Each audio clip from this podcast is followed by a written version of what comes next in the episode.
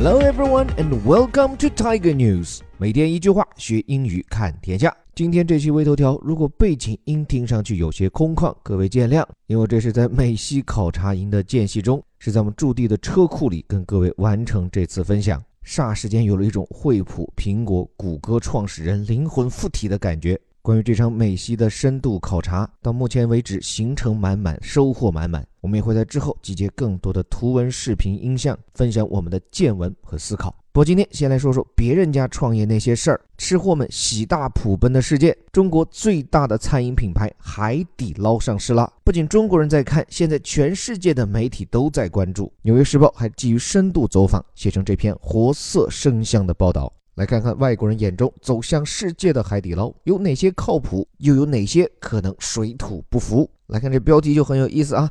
Offering manicures with your hot pot, China's 海底捞 plans a global push。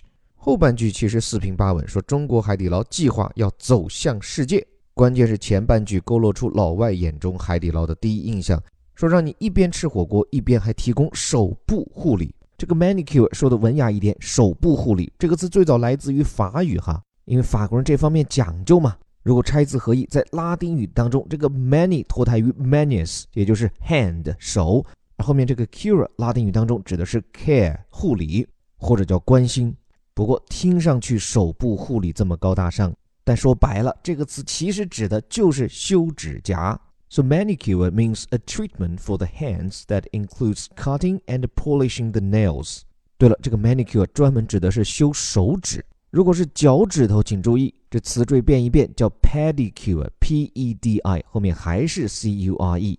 所以天晓得哪一天什么服务都可能会有的海底捞，会不会跟你美完手指、美脚趾？From manicures to pedicures。而且各位注意啊，这个标题里专门把美甲和吃火锅两件事情放一起，说的就跟你右手夹毛肚、左手剪指甲似的。这样的画面即视感用的是 offer A with B，把 A 跟 B 一起乘上来这么个表述。而且标题后半段 plan a global push，计划向全球推进。你看，这又是个标题党的手法。制造前后反差，一家修美甲的火锅店，而今却要全球都刷遍，怎么会讲到这一点？来看岛屿，The popular Chinese restaurant chain，说人气很旺的中国餐饮连锁，这是对西方读者并不熟悉的海底捞这家公司的介绍。甚至这还不够，后面用一个插入语啊，把他家最大的特点交代给你，which woos its customers with shoe shining services, board games and other distractions。就说他家为了取悦顾客啊，甚至还给你用上了刷鞋、棋盘游戏以及其他帮你分心怡神的服务。然后破折号结束，回到主句结构中，说这家广受欢迎的餐饮连锁，而今 plans to raise one billion US dollars，计划要募资十个亿。注意这是美元，不是人民币。这话当中最扎眼的词就这个，woo w o o。什么意思呢？中文翻译过来叫寻求什么什么的支持。It means try to persuade someone to do something, such as buy something from you, or vote for you, or work for you。所以听上去的大致意思啊，就是 pursue support from someone。但是请注意，这个词不常用在口语中，而通常使用在新闻报道里。It is often used in news reports。比如说，该政党为了寻求选民支持而做出的努力，the party's efforts to woo voters。所以说啊，争取谁的支持叫 woo somebody，而且我觉得可以用另一个近义词来替换 court，c o u r t，取悦谁，向谁献殷勤。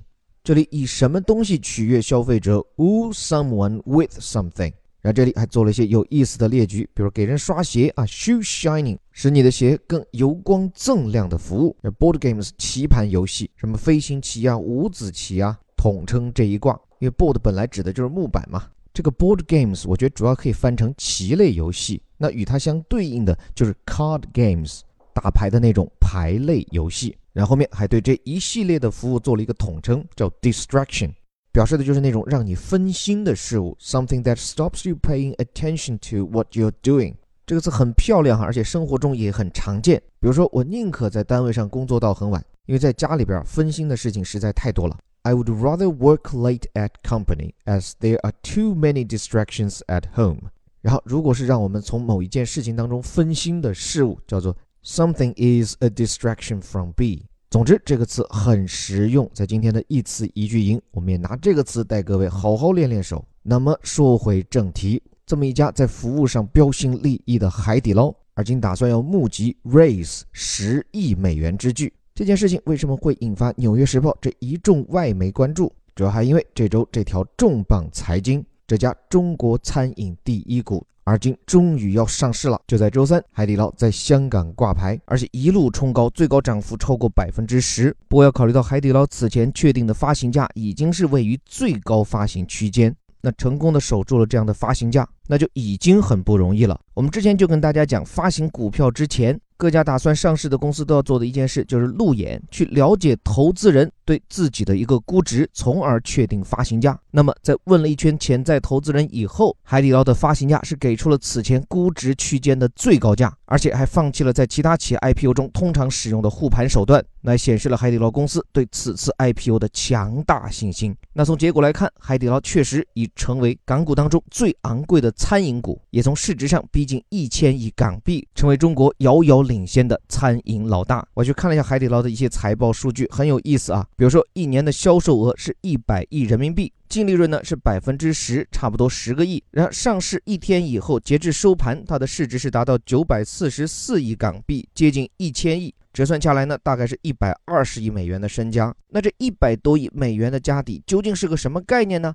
我看到有媒体啊，拿它跟世界主要的餐饮上市公司的市值来做了一个对比。我看了一下，首先在中国，海底捞可以说是毫无对手。像其他一些上市企业，比如说呷哺呷哺，也是在香港上市，它的市值呢是不到十六亿美元，只相当于海底捞的七分之一、八分之一。那即便是对标海外啊。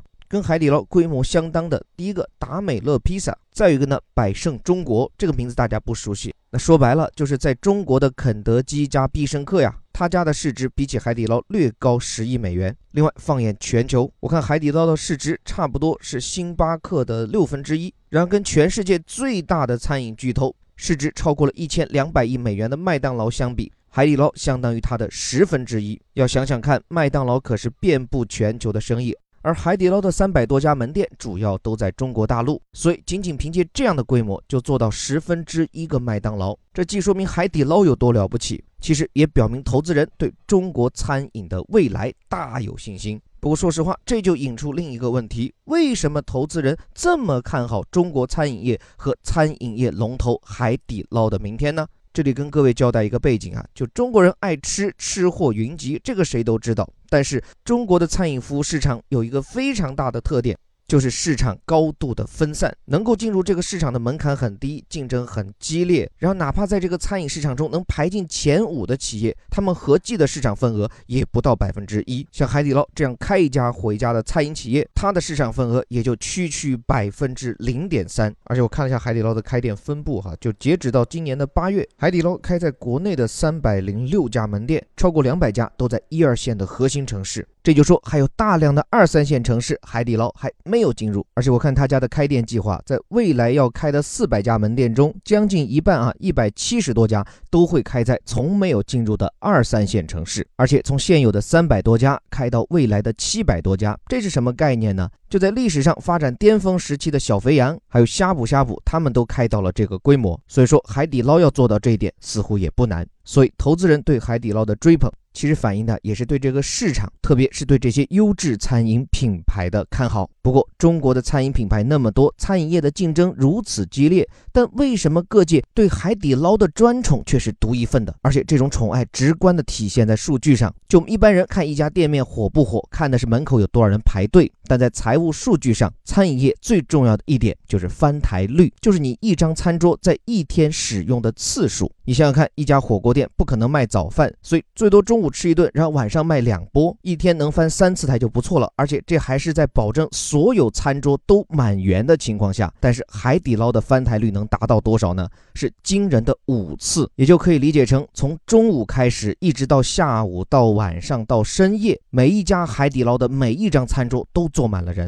这一点别说在中国，就是世界餐饮业上也是独一份。那么这就引出一个问题：为什么海底捞做得到？当然了，关于海底捞在经营上的成功。特别是如何最大限度地调动员工积极性，让他们自然、亲切，甚至像打了鸡血的笑容绽放在每一位用户面前。这点已经有很多的文章，甚至管理学专著在讲。这里时间有限，再加上人家都说了嘛，海底捞你学不会，所以在这里就不赘述了。我倒是想在这里借助《纽约时报》这篇文章提两个平衡观点。首先，像海底捞这样一种注重服务品质、注重品控的企业，受到尊重和肯定是应该的。但是，在一个利润率相对偏低、竞争近乎白热化的传统的餐饮界，它能够被捧成这样，其实很大程度上反映的是中国餐饮行业的整体尴尬，比如食品卫生不过硬。比如服务意识很不到位，缺乏标准化，这使得消费者在出门吃饭时真的就少了好多选择。所以，即使海底捞太厉害，其实也是像他这样靠谱的。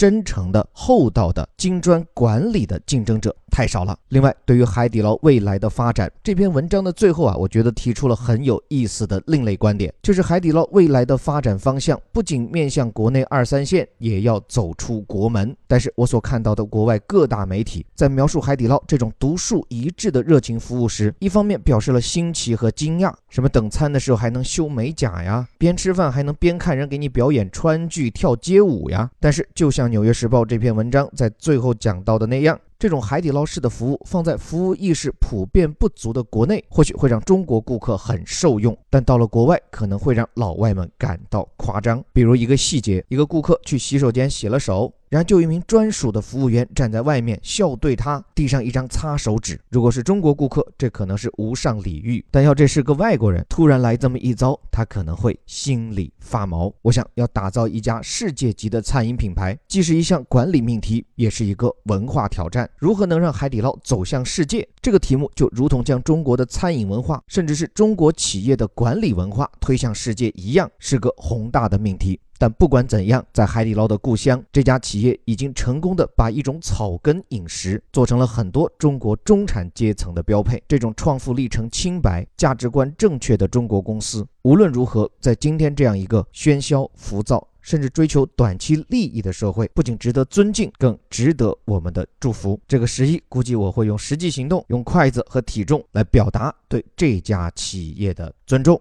最后，感谢你的时间。这里是带你读懂世界顶级报刊头版头条的虎哥微头条，这是我们十一前的最后一期微头条。感谢各位一年以来对我们的关注。这个十一长假，我会在美国继续带领一众小伙伴观察和思考世界。更多见闻和花絮，且待我们稍后与各位娓娓道来。最后还是那句口号：我们每天一句话，学英语看天下。我是林伯虎，我们十月见。